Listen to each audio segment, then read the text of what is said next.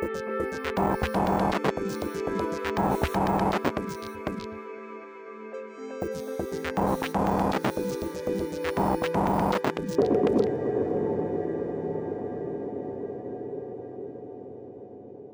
Hallo, herzlich willkommen zur ersten Ausgabe unseres Legenden-Podcasts. Ähm, dieser Podcast äh, begleitet die Veranstaltungsreihe Legenden, wie ihr wahrscheinlich schon erraten habt. Das ist eine Veranstaltungsreihe, die das Volkstheater Wien gemeinsam mit Fridays for Future äh, durchführt. Ähm, und ja, zur ersten Ausgabe dieses Podcasts darf ich äh, gleich begrüßen äh, zwei Personen, die maßgeblich für diese Veranstaltungsreihe äh, verantwortlich sind. Kurz noch ähm, quasi, damit ihr euch auskennt, es geht in, diesen, in dieser Veranstaltungsreihe darum, äh, positive Geschichten rund um das Thema Klimawandel oder beziehungsweise Klimaaktivismus äh, zu erzählen. Ähm, es ist eine sehr spannende Kombination, nämlich einerseits quasi den, den Aktivismus ins, ins Theater zu holen und auf der anderen Seite ähm, das Theater quasi als Ort zu öffnen, wo solche Geschichten erzählt werden können. Und da will ich zuerst bei mir begrüßen den Kalle. Schönen guten Morgen. Hallo, äh, du bist der künstlerische Leiter ähm, der Volkstheater Bezirke. Genau. Genau. Ja. Das ist ein äh, Format bei uns am Volkstheater, was es seit knapp 70 Jahren gibt, was ich jetzt seit äh, Sommer 2021 übernehmen durfte. Genau, und ich habe das schon ein bisschen mitbekommen. Ähm, da tut sich so einiges. Also ihr macht einige sehr spannende ähm, Formate, Formatentwicklung. Ähm, funktioniert irgendwie ganz spannend bei euch. Ähm. Genau, weil wir ähnlich auch wie bei Legenden versuchen, Geschichten zu sammeln, die es hier in Wien oder in Österreich gibt. Also äh, wir recherchieren, äh, wir interviewen Menschen, wir gehen raus auf die Straße und versuchen diese Geschichten dann auf der Bühne zu bearbeiten, künstlerisch, poetisch und ähm, immer auch humorvoll. Und das ist ein, ein großer Wandel, weil vorher ging es da mehr um Fiktion und wir holen jetzt die Nicht-Fiktion, die Realität auf die Bühne. Ja, das ist, äh, das ist super spannend. Ähm, vielleicht muss man noch äh, den Zuhörerinnen und Zuhörern erklären, was quasi Fridays for Future im Theater macht. Wie kommt es dazu? Vielleicht hier gleich äh, mein zweiter Gast heute, Lena. Hallo. Hi, hallo. Lena ist äh, von Fridays for Future. Ähm, und ich bin wirklich, äh, was mich wirklich interessiert, ist, wie quasi ihr zusammengefunden habt. Ja, das war eigentlich eine sehr lustige und spontane Begegnung. Also es war eine kleine Gruppe von uns von Fridays for Future, hat sich ein Stück angeschaut vom Kalle, von dem Volkstheater Bezirke. Und dann sind wir irgendwie am Ende zusammengesessen und haben uns gedacht, irgendwie dieses Stück, was da auf der Bühne gezeigt worden ist, da ging es auch um Geschichten und wir haben uns irgendwie total angesprochen gefühlt und haben uns gedacht, es wäre doch irgendwie schön, wenn man unsere Themen, so Fridays for Future, Klimakrise, wenn man das genauso erzählen könnte wie diese Geschichten, die da eben auf der Bühne stattgefunden haben. Und dann, aber haben wir erstmal die Idee verworfen und dann hat äh, einer von uns, der Daniel Kratzer von Fridays for Future, hat dann mit dem Kalle mal gesprochen und dann haben sie sich getroffen und ja, dann ist, ist da doch was draus geworden. Ja, super spannende Kombination. Was war denn so die erste Idee, was ihr da machen werdet mit diesem Raum? Von Fridays for Future vielleicht? Mm, ja, also wir haben überlegt, zusammen mit dem Volkstheater, was könnte man erzählen? Und wir sind sehr schnell auf dieses positive Narrativ gekommen. Also wir möchten Geschichten erzählen. Jeder kennt Fridays for Future, jeder kennt die Demos und wir wollten das mal aus einem anderen Blickwinkel erzählen. Ähm, was steckt dahinter? Was sind vielleicht die Sehnsüchte, die Träume von den Aktivisten, Aktivistinnen? Und welche positiven Geschichten können wir uns auch jetzt schon erzählen von einer schönen Welt, die wir uns wünschen? Und ja. Kalle, bevor ich dich frage, wie man sowas auf eine Bühne bringt, äh, vielleicht noch für euch die Info. Äh, wir werden danach natürlich reinhören. Wir werden nämlich in die erste äh, Veranstaltung Legenden ähm, reinhören. Ähm, bevor wir da aber zu sehr ins Detail gehen, wie gesagt, wie, wie, bringt, man, wie bringt man solche Stories äh, auf eine Bühne? Also ähm, im sogenannten konstruktiven Erzählen, das ist eine Art zu erzählen, dass man guckt, hey, wir schauen uns etwas an in seiner, ihrer Komplexität, aber versuchen nicht bei der Tragödie aufzuhören, sondern dem was dazuzugeben. In dieser Gattung vom Erzählen gibt es eine, eine ganz einfache Faustregel und die heißt Scheiße plus X. Also wir gucken uns was Schlimmes an, wie zum Beispiel die Klimakrise, und suchen dann aber ganz konkret nach diesem Plus X, dem Konstruktiven. Und da sind natürlich Aktivistinnen das beste Beispiel dafür, weil wir sehen, wie sich die Klimakrise entwickelt und ähm, wie drastisch das ist. Und wir könnten jetzt einerseits wieder erzählen, wie schlimm das alles ist, und dann sitzen da Menschen im Theater und sind sich danach einig, wie schlimm es ist, gehen nach Hause, schlafen und am nächsten Tag geht's weiter. Oder wir sagen, hey, nee, wir erzählen die Geschichten von Menschen, die versuchen, es besser zu machen. Damit leugnen wir nicht, dass es schlimm ist, wir erzählen keine heile Welt, aber wir zeigen, dass hier noch was geht. Und das äh, war uns in der Erarbeitung ganz wichtig. Ja, das ist ähm, natürlich auch für, für uns, für uns, ich von Period, ähm, dass ich das auch mal dazu sage, äh, ein super spannender Ansatz. Wir versuchen ja in unserer, äh, in unserer Arbeit ähm, uns quasi auch mit äh, dem Constructive Journalism, wie man das so schön sagt, äh, auseinanderzusetzen. Gerade bei Themen wie der Klimakrise ist es wahrscheinlich kein Fehler, ähm, quasi nicht nur die Horrorszenarien quasi aufzuzeigen, ähm, sondern auch für all, vor allem für Leute, die äh, sich dieser Krise bewusst sind, äh, auch ein bisschen quasi Konstruktives äh, zu bieten. Mit was geht denn das Publikum nach so einem Legendenabend raus? Also was nimmt es mit? Was, wie, wie, wie ist die Laune danach? Wie ist die Stimmung? Also wir hatten ja danach dann noch so Gesprächsrunden. Also wir haben gesagt, dass, äh, das, der erste Teil ist sozusagen das Stück, was wir auf der Bühne zeigen und der zweite Teil, da laden wir quasi alle das Publikum ein, mit uns zu diskutieren, sich auszutauschen, über die Geschichten zu reden, aber auch über die eigenen Erfahrungen. Und das fand ich sehr schön. Also ich hatte das Gefühl, dass da wirklich ein Raum geschaffen wurde, wo einfach mal in einem ganz anderen Rahmen über Klimakrise und alles, was damit einhergeht, geredet wurde. Und ja, mich hat es eigentlich sehr positiv gestimmt, muss ich sagen, der ganze Abend. Und ich hoffe, das wird auch beim nächsten Abend so sein. Ähm, wenn wir dann gleich reinhören, dann hören wir quasi eh euch beide wieder. Ähm, ihr seid quasi die Stimmen äh, dieser, dieser Reihe ähm, oder dieser ersten Veranstaltung. Schauen wir mal, was da, noch, was da noch alles passiert. Ich mag nicht zu viel vorwegnehmen. Deswegen die Frage euch, auch an euch beide, wessen Geschichten hören wir da welche Geschichten lest ihr da vor? Um wen geht's? Also der Felix Schaar, das ist ähm, mein Mitarbeiter vom Volkstheater, hat mit, ich weiß nicht, ich glaube 30 oder 40 Fridays for Future Aktivistinnen gesprochen, die nach einem Aufruf, den ihr von Fridays for Future intern gestartet habt, äh, sich gemeldet haben. Und da sind ähm, ganz unterschiedliche Geschichten dabei von, von jungen Menschen, die sich in der, in der Lobau engagieren oder anderen, die äh, bei einer Demo eben nicht ganz vorne in erster Reihe schreien und grölen, sondern sich eher im Hintergrund befinden. Und uns war es wichtig, ein, ein breites Bild von Fridays for Future zu zeichnen und da auch mit ja, eventuellen Vorurteilen oder Klischees zu brechen, weil Fridays for Future einfach so eine diverse, spannende Organisation ist und das wollten wir abbilden.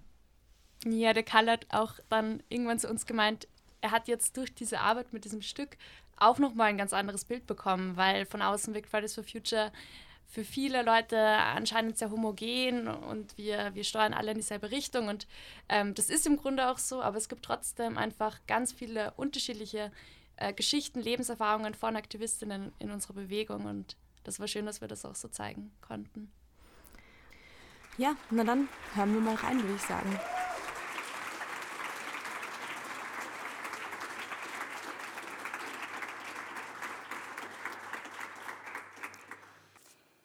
Wir sind heute hier, um Ihnen von der Klimakrise zu erzählen.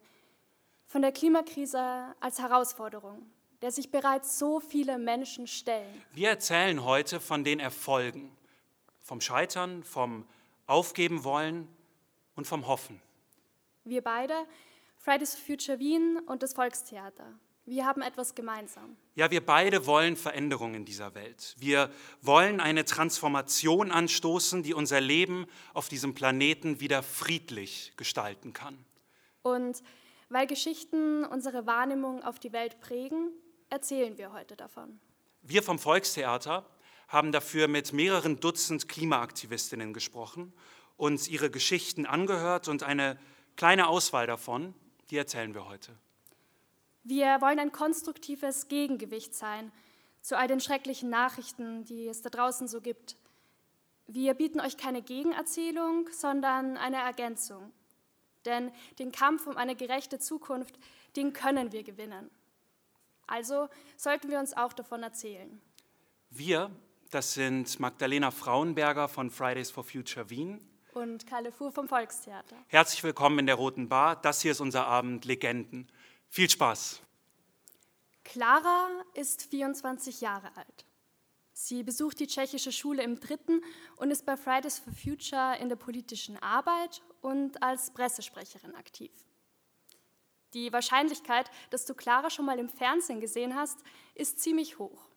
Von 24 bis hin zu ZIP, Clara steht dort regelmäßig Rede und Antwort. Sie macht mit ihrer energischen und zielgerichteten Art auf die mangelnde politische Arbeit der österreichischen Regierung aufmerksam und kommuniziert so selbstbewusst und klar, als hätte sie in ihrem Leben nie etwas anderes gemacht. In Claras Familie war die Klimakrise kein Thema. In ihrer Schulzeit ging es natürlich um so Themen wie Ressourcenverbrauch und Massentierhaltung. Im Vergleich zu vielen anderen Schulen war die Auseinandersetzung mit der Klimakrise bei Clara sogar ziemlich intensiv. Dennoch fiel ihre Studienwahl danach nicht auf Agrarwissenschaft oder Ökologie, sondern was man halt so studiert, auf Physik. Und so lebt Clara in den Jahren nach ihrer Matura ihr Unileben, war im Absolventinnenverein der tschechischen Schule aktiv und in einigen weiteren tschechischen Vereinen. Ihr Kommilitone Jo hat sie dann Ende 2018 auf den ersten Klimastreik in Wien eingeladen. Und Clara ist doch dorthin gegangen. Das war ein positives Erlebnis, sagt sie, aber ich war sehr anderweitig ehrenamtlich eingebunden. Es sollte also noch etwas dauern, bis Clara voll und ganz bei den Fridays einstieg. Auf derselben Demo, da war auch David. David ist mittlerweile 23 und als selbstständiger Designer und Webentwickler aktiv. Er arbeitet bei Fridays nicht in der Pressearbeit, er steht nicht regelmäßig vor Kameras, sein Arbeitsschwerpunkt liegt im Arbeitskreis IT. Wenn ich mir so, so einen Prototypen einer Aktivistin vorstelle, dann ist die Person laut an vorderster Front mit dabei und schon von zu Hause aus politisiert. All das ist David nicht. Und er zeigt mir, dass meine Klischees von Fridays for Future Aktivistinnen eben vor allem eins sind. Klischees. Denn David skandiert nicht so gerne Sprüche. Er meidet eher Menschenmassen und fühlt sich in der zweiten Reihe deutlich wohler. Er kommt aus einem Mittelstandshaushalt hier in Wien und auf die Frage, ob er von zu Hause aus radikal politisiert worden sei, antwortet er mit eher wenig. Klar, Politik war ein Thema und ein kritischer Umgang wurde gefördert, aber ich komme jetzt nicht gerade aus einer Aktivistinnenfamilie. Und so war es auch nicht seine Idee, auf einen Klimastreik zu gehen, sondern das geschah ungeplant, gemeinsam mit Freundinnen. Ich habe mich gerne für die Sache eingesetzt, sagt er. Aber ich bin halt von Natur aus nicht so der Mensch, der Lärm macht.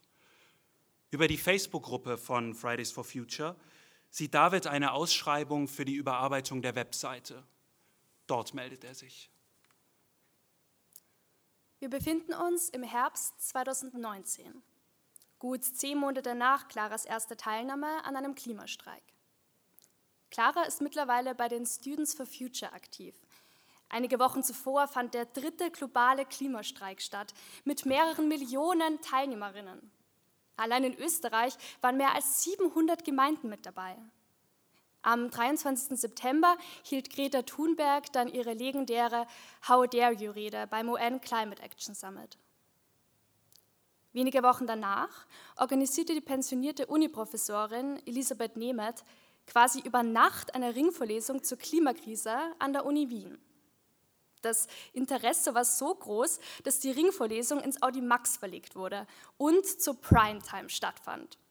Mittwochs 20.15 Uhr Ringvorlesung zur Klimakrise. Clara und ihre Students hängen dort jede Woche ein neues Banner auf und motivieren Studis unterschiedlicher Fachrichtungen, sich zu engagieren. Als im November dann der sogenannte Earth Strike, Earth Strike stattfindet, treffen sich allein am Students for Future Treffpunkt über 500 Menschen. Auch Claras Mutter ist bei Fridays Demos dabei. Zuvor war sie noch nie auf einer Demo gewesen. Wenn Clara und ihre Mutter jetzt gemeinsam mit einem Banner über die Straßen Wiens ziehen, ist Clara diejenige, die mal kurz verschnaufen muss. Ihre Mutter lässt das Banner die ganze Demo über nicht mehr los. Im Gespräch mit Clara erinnert sie sich daran, wie sie mit einem Banner an Autofahrerinnen vorbeigezogen sind.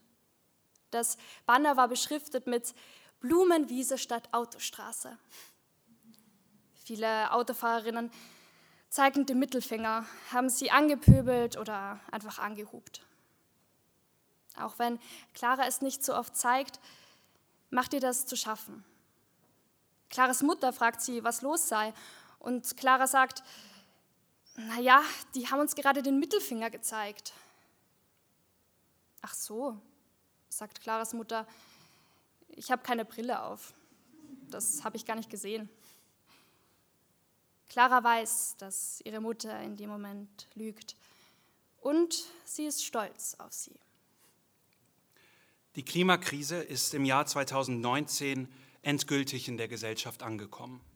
Fridays for Future hört nicht auf, für Schlagzeilen zu sorgen und gemeinsam mit ihrem weltweiten Netz aus Wissenschaftlerinnen, Studentinnen, Seniorinnen, Eltern und so vielen mehr, sich für eine gerechte Zukunft einzusetzen. Jeden Freitag streiken Hunderte, Tausende Menschen auf den Straßen dieser Welt, auf allen Kontinenten, in Metropolen und Dörfern.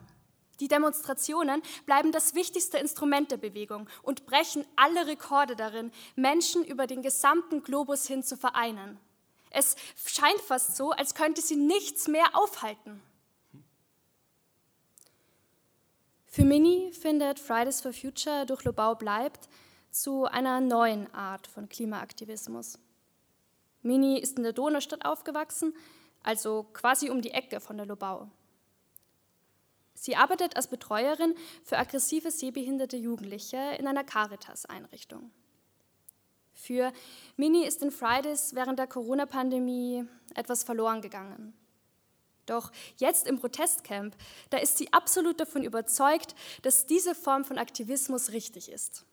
Und die Bauarbeiten wurden dadurch auch mehrere Monate verschoben. Ein Teilerfolg. Mini lebt drei Wochen am Stück im Camp, und macht dann eine Pause, war dann ab Dezember wieder öfter vor Ort. Sie erzählt uns von einem urschönen Abend zwischen den Jahren.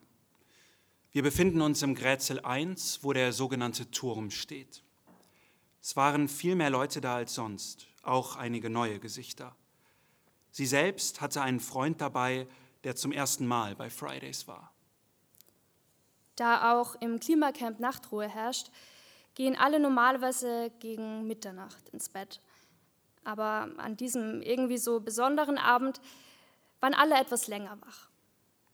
Die Gruppe um Mini befindet sich im Erdgeschoss des Turms. Die Stimmung wird langsam schläfrig und Mini hat sich im Erdgeschoss des Turms auf den Boden gelegt. Ihre Augen fallen langsam zu, als sie ein kurzes Zischen hört. Dann ein Schrei dann ein Rufen. Es brennt! Raus, alle raus, schnell! Und da schlug schon jemand von ihnen das Panoramafenster des Turms ein, seltsamerweise mit dem Kopf, durch das Mini und die anderen dann flüchten konnten. Barfuß, ohne Jacken, bei Temperaturen um den Gefrierpunkt. Alle standen draußen, erinnert sie sich, und haben die Flammen, die den Turm langsam emporkrochen, beobachtet. Dort, wo das Holz gelagert wurde, hat es wohl angefangen zu brennen. Sie holten Feuerlöscher und Wassereimer und begannen zu löschen. Einige rannten sogar nochmal in die Flammen, um Jacken, Rucksäcke oder Wertsachen herauszuholen. Und Minnie stand da, barfuß, in der Kälte. Sie dachte irgendwie, dass der Turm das überstehen würde. Doch die Flammen wurden zu schnell unbeherrschbar und der Turm verschwand hinter Feuer und Rauch. Die Stimmung war in Ordnung, sagt Mini. bis plötzlich jemand ausrutschte. Da war eine Flüssigkeit am Boden, aber es hatte gar nicht geregnet. Was konnte das also sein? Brandbeschleuniger. Es war ein Brandbeschleuniger. Das hier, das ist kein Unfall, das hier ist ein Brandanschlag. Wir kommen zurück nach diesem ersten äh, Auszug, den wir hier gehört haben von Legenden. Ähm, es ist was Schlimmes passiert. Äh, es gab ein Feuer, also beziehungsweise es wurde ein Feuer gelegt. Ähm, vielleicht an dich die Frage, Lena. Äh, warum war es denn wichtig, diesen Tag, äh, an den sich auch viele von euch sich erinnern können, quasi mit reinzunehmen in diese Erzählung? Ja, also einerseits ist dieser Tag halt für uns natürlich sehr erschreckend gewesen, emotional gewesen. Ähm, es hat viel Aufarbeitung innerhalb unserer Bewegung gebraucht. Wie konnte sowas passieren? Wir hätten überhaupt nicht mit sowas gerechnet. Man kennt das, es ist Ökoterrorismus, ist bekannt in ganz anderen Ländern dieser Welt und wir hatten einfach nie diese Annahme, dass das uns passieren könnte. Ähm, ich denke auch, dass es, äh, dass diese, wenn wir jetzt über die, die Klimabewegung irgendwie sprechen und uns das auch irgendwie in der Stadt anschauen, in der wir leben, ähm, aber sicher, das gilt sicher auch für viele, viele andere Städte, ähm, dass wir hier doch einen krassen, krassen äh, Generationenkonflikt äh, auch vorfinden. Ich habe manchmal den Eindruck, dass ähm, ab einem gewissen Alter ähm, viele Menschen irgendwie den Blick nicht so haben auf diese, diese aktuelle große Krise. Ähm, und äh, ja, ähm, ich in meiner Auseinandersetzung mit der Klimabewegung habe ich, wie gesagt, oft das Gefühl, dass da sehr viele junge Leute sind ähm, und dass da oft die Unterstützung, äh, die breite Unterstützung quasi der älteren Generation fehlt. Ähm, es kann natürlich sein, dass sich das in den letzten Jahren vielleicht ein bisschen verändert hat, weil ja irgendwie sichtbarer auch geworden ist, äh, dass das eine tatsächliche Krise ist. Das ist, glaube ich, angekommen. Ähm, aber die Art und Weise, wie man sich quasi damit äh, auseinandersetzt und ob es jetzt schlau ist, quasi einen Lobautunnel zu bauen oder nicht, ähm, das sind äh, sehr konträre Meinungen. Ähm, wie nehmt ihr das wahr? Äh, fühlt ihr euch von der quasi äh, der Boomer-Generation im Stich gelassen? Also eigentlich muss ich sagen, es gibt natürlich diesen Generationenkonflikt, aber auch vor allem bei der Lobau-Besetzung haben wir gemerkt, okay, es gibt ganz, ganz viele ältere Menschen, die sich mit uns solidarisieren. Es gibt zum Beispiel die Hainburg-Bewegung, wo dann Leute wieder zu uns gekommen sind und gemeint haben, ja, so toll, dass ihr das, dass ihr das macht und wir schließen uns euch an. Wir haben auch die Parents for Future und die Grandparents for Future als Allianzen, die sich und die Seniors for Future, die sich äh, jetzt neu gegründet haben man merkt auf jeden Fall, dass sich da was verändert hat in den letzten Jahren, dass Leute sagen, ja, mir ist es wichtig für meine Kinder und meine Enkelkinder hier auf diesem Planeten weiterleben. Und ja, aber auf der anderen Seite sehen wir natürlich, gibt es einfach bei ganz, ganz vielen Menschen, und das sind nun mal vor allem ältere Menschen, diese Annahme, ja, wir kriegen das irgendwie schon so hin, wir streuen da ein bisschen äh, Umweltschutz drüber und dann, dann wird das schon. Und ich glaube, wir junge Menschen, dadurch, dass wir halt jung sind, ähm, haben vielleicht nicht diese, diese, diese Vorstellung von, es, es muss vielleicht so bleiben, wie es war, sondern ja. Ja, ich glaube, es hat auch wieder ganz viel damit zu tun, ähm, mit Narrativen nämlich, weil äh, wir, die jetzt vielleicht nach 1985 geboren sind, schon sehr früh in unserem Leben äh, mit, mit neuen Narrativen konfrontiert wurden. Ähm, wir also zum Beispiel mein kleinerer Bruder, der ist äh, Jahrgang 97, der ist schon mit dem Internet aufgewachsen. Bei mir kam das erst dazu. Und wir müssen, wir müssen, glaube ich, daran denken, dass Menschen, die wir jetzt Boomer nennen, nun mal mit ganz anderen Erzählungen aufgewachsen sind, mit einer Fortschrittserzählung, mit ähm, technischem Fortschritt, äh, Fortschritt schafft äh, Wachstum, der ganzen Wachstumserzählung. Aber ich verstehe die Schwierigkeit daran, dass man, wenn man, also je weiter man im Leben ist, dass es einfach super schwer ist, so, so Narrative, mit denen man aufgewachsen ist, die man gelebt hat, mal eben so radikal, und es muss radikal sein, äh, verändert. Ja, ich glaube, ähm, da hast du einen wichtigen Punkt äh, angeschnitten. Ähm, ich habe vielleicht den, die Konfliktseite äh, krass aufgemacht vorhin. Ähm, um quasi herauszufinden, wie, wie unterschiedliche Generationen eben mit dem Thema auf, äh, äh, umgehen. Ich denke, ein wichtiger Punkt dran ist tatsächlich auch die, sind die Informationen. Ich glaube, es gibt kaum eine Generation, die so gut informiert ist, wie die Generation, die de facto hinter Fridays for Future steht, äh, ist. Ähm, alles, alles Wissen ist quasi verfügbar. Ähm, und das macht eben auch eine ganz besondere Situation. Ich denke, ich habe meinem Vater zu Weihnachten ähm, das Buch von Katharina Rogenhofer äh, geschenkt. Das ist, würde ich sagen, ein gutes Standardwerk, so für Leute, die das erste Mal vielleicht äh, sich mit diesem Thema konkreter auseinandersetzen. Ähm, und ich glaube, ich habe meinen fast 80-jährigen äh, Vater radikalisiert. Äh, er wird sicher auch bald zu euch kommen, es tut mir leid. ähm, aber er ist nett. Äh, das ist wunderschön. Ja. ich glaube, dass es eben ganz wichtig ist, äh, solche Informationen ähm, verfügbar zu machen für alle und eben dabei, da kommen wir wieder zum, zum Konstruktiv äh, zurück, eben nicht die Leute nur anzuschreien, was man gern würde, weil es ist, äh, es ist natürlich haaresträubend, ähm, aber es wird sicherlich viel besser angenommen, wenn man eben versucht, ähm, das als Geschichte und auch als positive Geschichte äh, zu erzählen. Ja, und es bringt auch einfach so viel mehr. Das ist wissenschaftlich ja mittlerweile auch erwiesen, dass ähm, konstruktives Erzählen und generell Erzählen gegen diese Untergangsnarrative also nicht nur mehr Spaß machen und nicht so depressiv machen, sondern de facto aktivistisches Potenzial erwecken. Und deswegen ist diese Zusammenarbeit mit euch von Fridays for Future auch einfach so toll, weil sich da Zukunft äh, und Erzählen im Jetzt so verbindet. Erzählen für eine Zukunft ist ja auch unser, unser Untertitel und das genau ist irgendwie unsere Mission, dass wir sagen, wir, wir wollen diese ganzen Informationen, die es gibt, in Geschichten verpacken, die Lust auf Zukunft machen und Hoffnung auf Zukunft machen. Und deswegen ist diese Zusammenarbeit einfach super bereichernd.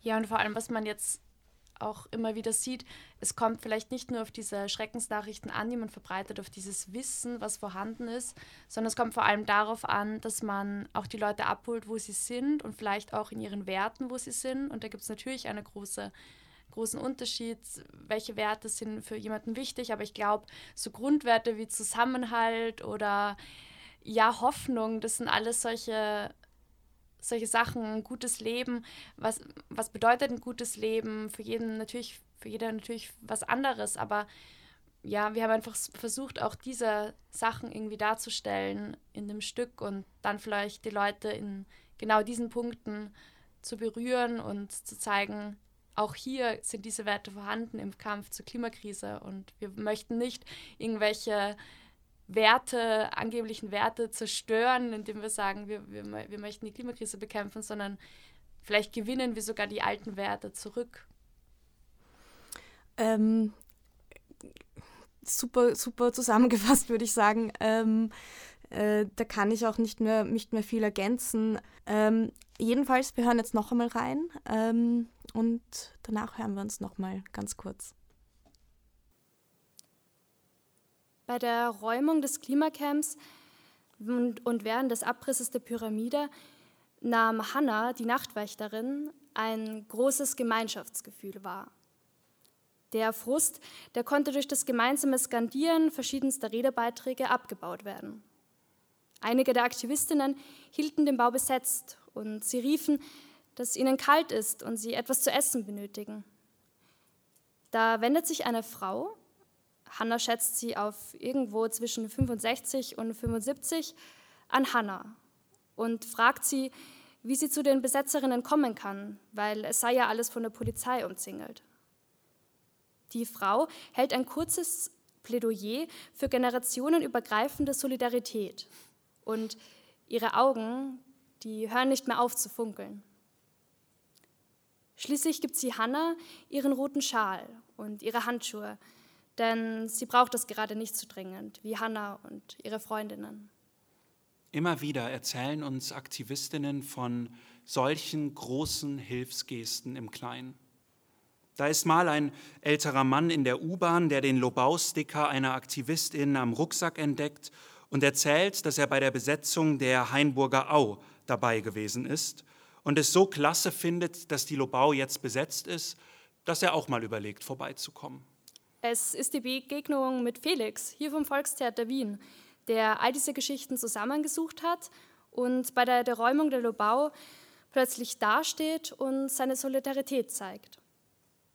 Es ist das plötzliche Aufmachen bei Menschen, wenn man ihnen ehrlich erzählt, warum wir uns für Klimagerechtigkeit einsetzen. Das Zuhören, das Ernstgenommenwerden, die Begegnung. Oder es ist die Klimademo im kleinen Hennersdorf, an der sich ein Zehntel der ganzen Bevölkerung beteiligt haben. Daraufhin kommen Menschen verschiedenster politischer Lager auf die Fridays-Aktivistinnen zu und versuchen selbst aktiver zu werden. Auf dieser Demo steht eine ältere Dame mit einem bunten Schild. Darauf steht, wir haben die Erde nur von unseren Kindern geborgt. Der Anschlag auf die Aktivistinnen und die Räumung des Camps waren große Dämpfer für die Aktivistinnen der Wiener Klimabewegung. Doch während im letzten Jahr circa ein bis zwei Personen pro Monat sich als neue zu den Fridays-Treffen angemeldet haben, so sind es derzeit sieben Personen pro Woche. Denn aufgeben, das ist keine Option, weil da immer noch die Hoffnung ist, dass es besser werden kann. Weil es viel zu viele Begegnungen gibt, die zeigen, hier geht was. Denn die Aktivistinnen von Fridays, die wollen nicht verlieren. Die wollen ihre Zukunft nicht einfach herschenken. Im Gegenteil. Sie sehen, dass es da draußen eine Welt zu gewinnen gibt. Und dieses Potenzial, das ist viel größer als all die kleinen und auch größeren Rückschläge auf dem Weg dorthin.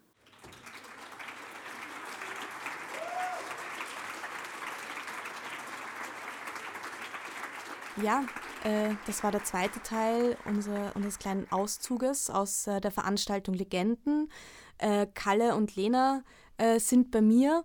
Ähm, vielleicht für, für alle, die dieses Thema interessiert und vor allem auch der Zugang interessiert, ähm, wie oft findet diese Veranstaltung statt und ähm, was muss ich tun, um da dabei zu sein? Also das war jetzt unsere erste Ausgabe, die wir zum zweiten Mal äh, dann im Mai zeigen. Wie es nächste Saison, also nach dem Sommer weitergeht, das planen wir genau gerade jetzt, weil es nicht bei dieser ersten Ausgabe bleiben soll, sondern wir noch weitergehen wollen, noch weiter forschen möchten. Für alle Menschen, die Geschichten haben, die sie uns ähm, mitteilen wollen, äh, die sie auch die mit der Klimakrise zu tun haben, äh, die können sich gerne bei uns beim Volkstheater melden, bei meinem Kollegen Felix Schaar oder bei Fridays for Future. Wir, wir sammeln das dann. Und sonst einfach das Volkstheater, äh, den Newsletter abonnieren. Da, da seht ihr, wann die nächste Veranstaltung kommt. Ja, super. Ähm, wir werden äh, auf Period.at und über unsere Kanäle natürlich auch euch informieren, ähm, wann es das nächste Mal stattfinden wird. Vor allem werden wir euch sagen, äh, wann dieser Termin im Mai ist ähm, und euch äh, auch über unsere Newsletter darüber informieren, wie ihr an Tickets kommt. Ähm, ja, vielen, vielen Dank an euch beide, dass ihr mir einen Einblick und uns einen Einblick gegeben habt, äh, wie quasi sich so eine, so eine Veranstaltung im Prozess entwickelt, ähm, was so die Intentionen äh, dahinter ähm, waren und sind und wie es eventuell in Zukunft weitergehen wird. Ähm, ich hoffe, es kommen noch ganz viele Geschichten. Äh, ich finde, das ist ein extrem spannender Zugang. Ähm, ja, und vielen, vielen Dank für eure Einblick. Danke für die Einladung. ん?